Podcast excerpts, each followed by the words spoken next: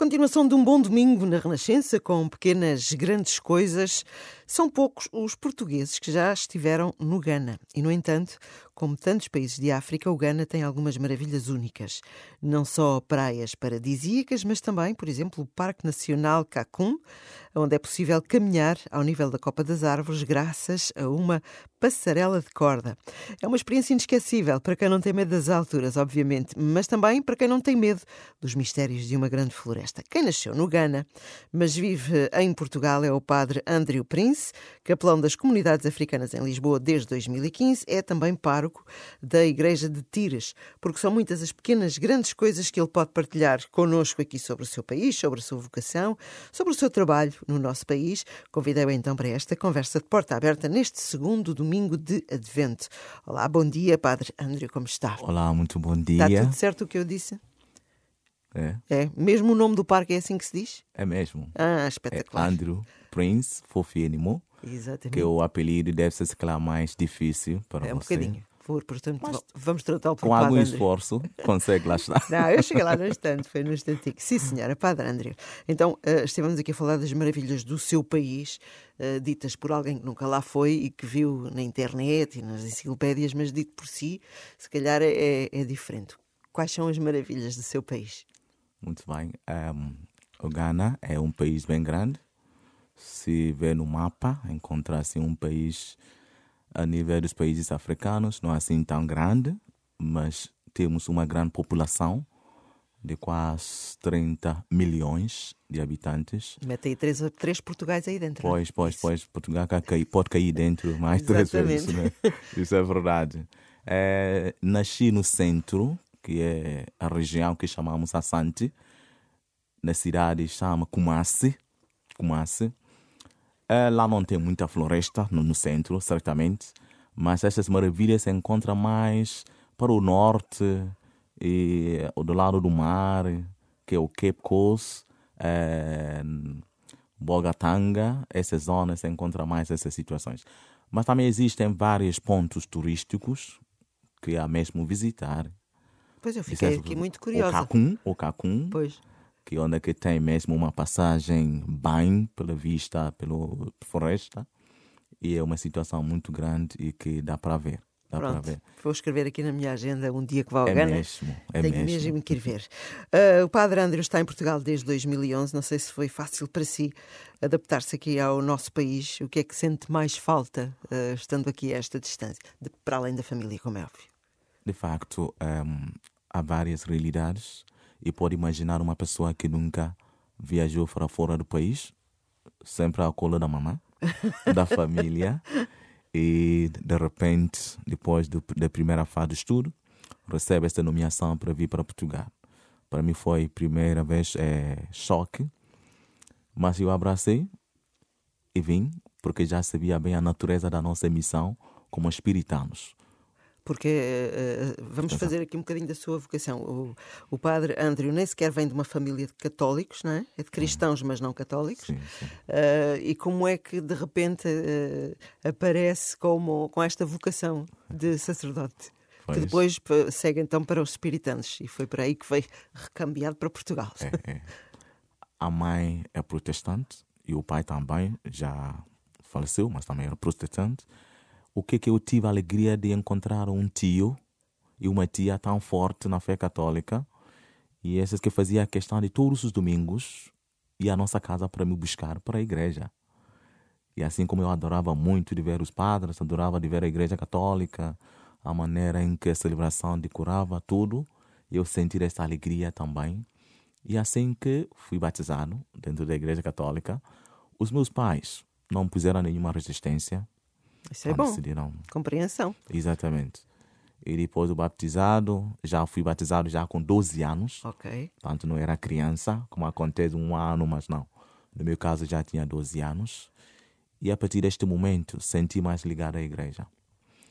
Fui acólito e aí nasceu, posso dizer, aqui nasceu a minha vocação através de interesse e testemunhos que outros deram. Há alguns seminaristas na altura e alguns padres também que passaram por lá.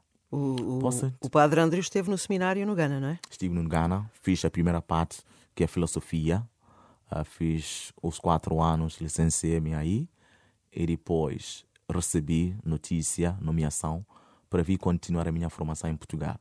Já como espiritano? Como espiritano. Já tinha feito os primeiros votos, tanto no Ghana, depois tive cá em 2011 para continuar a formação. Alguém que nunca fala português? Pois. Né? E até inglês não é minha primeira língua. Não sei se tem assim alguma noção da situação linguística na África. Diga-me. Há várias, há várias. No Ghana pode encontrar mais de 50 e tal línguas. Sério? Ok? Aquelas que vocês chamam dialetos, não é? Sim. Passando de uma região para outra, existe. Outra língua diferente. Ah, isso deve ser de facto confuso, não é? Sim. Portanto, eu já nasci, ou seja, nasci já numa família onde falamos Twi, Twi, Assanti, okay? que é a nossa língua local da minha região. Depois, para ter inglês, tem que ir à escola. E ainda pior, para aprender português. Pois, então quando veio para cá, o que é que sabia dizer em português? Eu já sabia obrigar. Obrigar, okay. eu já sabia no Ghana. Quando recebi a notícia, a nomeação para vir para cá, comecei -me a preparar qualquer coisa, não é? Para não ficar logo na primeira semana afogado. então, foi assim. E eu comecei a preparar. Eh, já sabia obrigado. E eu cheguei cá em janeiro de 2011 numa altura bem fria. Né? Chegando, uma pessoa sai da África, chega é verdade, mais no um inverno. Né? Depois toda a gente falava português, eu não sabia quase nada, eu não sabia nada, de facto. Pois, deve ter sido difícil, porque para além do seu foi. inglês não ser muito forte, foi, depois foi. aprender português foi, foi um processo. Tanto na primeira semana não foi nada de fácil. Mas na vida, quando decidimos fazer algo, temos que pôr toda a força, a energia para fazer aquilo. Isso que foi, então passei uns cinco meses numa escola no Porto, mesmo na Baixa do Porto, uhum. escola centro de, de aprendizagem da língua portuguesa, que chamávamos Sabiamente. Eu estive lá cinco semanas com uma senhora tão querida, tão querida mesmo, doutora Cosme, é, que passei cinco meses a aprender português. Depois logo entrei na Católica, em agosto, e fez o E posso, posso imaginar a primeira semana, a minha aula, chega alguém, um professor, fala, fala, mas não entendo nada, mas fiz esforço para assim adaptar e aprender qualquer coisa. Ei. E aí ainda estou no momento da aprendizagem. Sim, mas estamos aqui a conversar os dois é. naturalmente e já tem sua paróquia. É, é, é. E portanto, eh, porque se ordenou já cá em Portugal em 2015, certo? Sim, terminei a formação em 2014, depois vim para Lisboa nesta altura, fazer o estágio diaconal, um ano na paróquia da Abóbora, também na Vigaria de Cascais. Depois voltei ao Ghana para ser ordenado padre em 2015. Ah, foi ordenado no Ghana? Sim. Depois da ordenação recebi a nomeação para vir outra vez para Portugal, como missionário. Então os seus pais estiveram na sua ordenação? Estiveram. A minha mãe, o meu pai já tinha falecido okay. antes. É. Portanto, a mãe esteve lá com muita alegria. Uma senhora que não é católica, mas passou todo o tempo a dançar aquela alegria de ver um filho padre. Né? Mas é mãe. E quando é, se vê mesmo. os filhos felizes, Feliz felizes, mesmo, não é? Feliz mesmo. Um, em Portugal, uh, depois tem este contacto com, a, com a, um, as comunidades africanas católicas em Lisboa e imagino, onde se mantém até agora, imagino que às vezes não seja fácil conciliar porque as realidades são diferentes, não é? Sim, sim, sim. Neste trabalho que eu recebi esta nomeação em 2015, que é a primeira nomeação de pós-ordenação, um, confesso que no princípio não, não era nada fácil, porque tem um grupo do Cabo Verde, um grupo de Moçambique, da Angola, São Tomé, Guiné-Bissau, e realidades totalmente diferentes. Uhum. E a situação de imigrantes também no país, sabe bem, que não é assim nada fácil. Tem que lutar para a vida. E no princípio tive que mesmo entrar na cultura de cada um deles. Cada um deles. Os cabo-verdianos já tinham conhecido, portanto, no, no seminário, no, seminário no Porto, estudei com alguns, portanto, tinha mais conhecimento dos cabo-verdianos e um bocadinho também dos angolanos, é, por causa dos estudos que fizemos junto.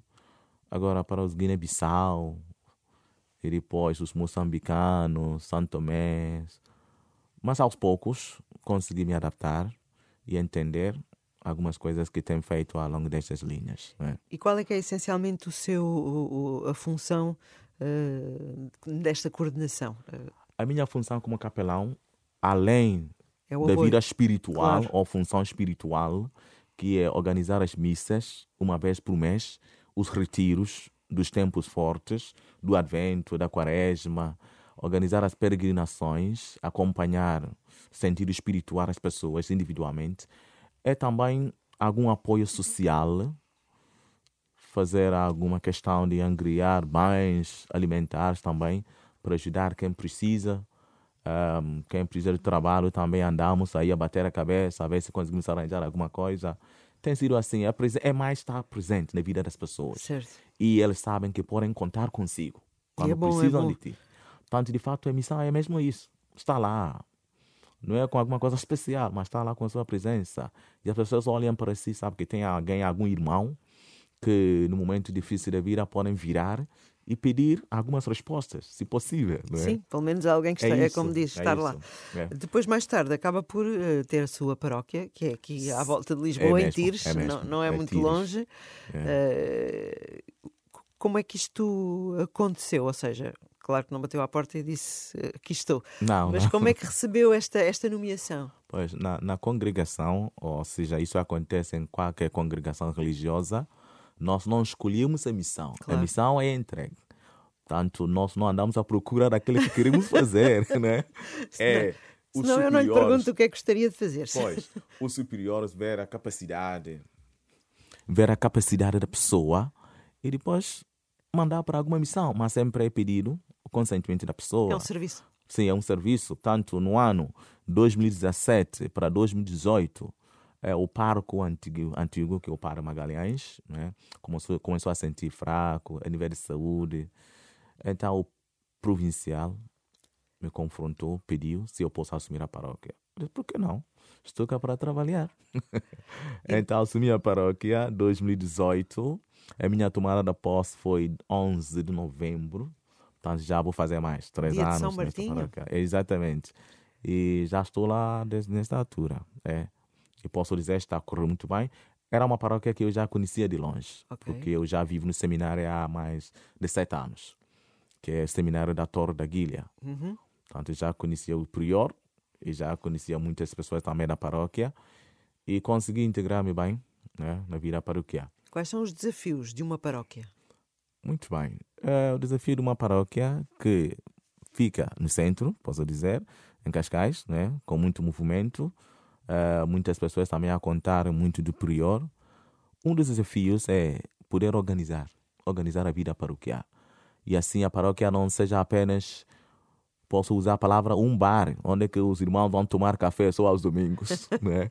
Portanto, é uma criar di- engraçada. é criar uma dinâmica paroquial em si, para que durante a semana e também ao longo do tempo as pessoas possam dizer que esta é minha casa, hum, que eu posso ir lá e sair lá reconfortado daquela que foi a minha situação. Até porque é muito importante para a organização de uma paróquia contar com os leigos, não é? É isso. Porque senão É não muito funciona. importante, é indispensável mesmo, porque o prior sozinho não faz nada, né? O prior vai celebrar a missa, tudo bem, mas precisa de alguém para organizar as celebrações, alguém para cuidar outros lados, pastoral de caridade, pastoral de saúde, eh, das Até porque a peregrinações. sua paróquia, e corrija-me se estiver errada, tem diferenças grandes n- nas pessoas, não é? Tem, tem, tem. A nível social, eh, A nível social, mesmo a faixa etária Certo. também é uma questão, né? Em, tem que entender essas realidades todas para poder chamar todos para envolver, para não seja um padre só, para as pessoas já com idade e os jovens sendo abandonados, né? Não, exato. particularmente neste tempo que estamos todos a preparar as jornadas mundiais. é verdade. É grande questão. Tenho uma presença dos escuteiros muito forte na paróquia. É, mesmo a nível da diocese, temos um bom número na paróquia de Tires, agrupamento 597. É. E temos muitos jovens. E como é que nós podemos captar a atenção desses jovens?